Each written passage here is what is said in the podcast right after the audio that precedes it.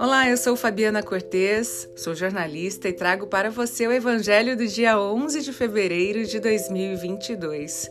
Evangelho de Jesus Cristo segundo Marcos, capítulo 7, dos versículos 31 a 37.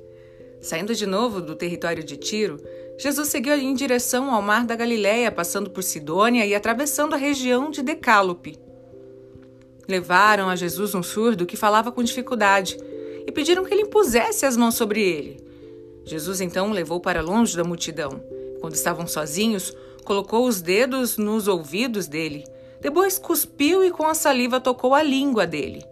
E levantando os olhos para o céu, gemeu e lhe disse: Efatá, que quer dizer abra-se. No mesmo instante, seus ouvidos foram abertos e a sua língua foi solta, e ele falava perfeitamente. Jesus lhe proibiu de contar o que tinha acontecido. Mas quanto mais proibia, mais eles contavam. E diziam, estavam muito maravilhados. Ele fez bem todas as coisas, faz os surdos ouvir e faz os mudos falar. Jesus continua em território estrangeiro. E alguém dessa região é liberado das amarras que lhe impedem de ouvir falar. Curioso é que nem adianta Jesus denunciar a cegueira, a surdez dos discípulos, lá no capítulo 8, no versículo 17.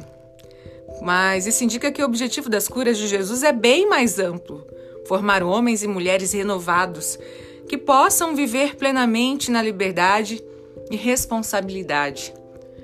Jesus eleva sua luz para todos e sempre pede encarecidamente não divulguem, não contem.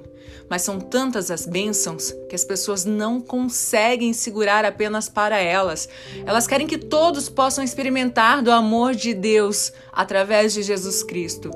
Que sejamos um pouco de Jesus, que elevemos as nossas luzes e façamos com que as pessoas possam experimentar do amor de Deus.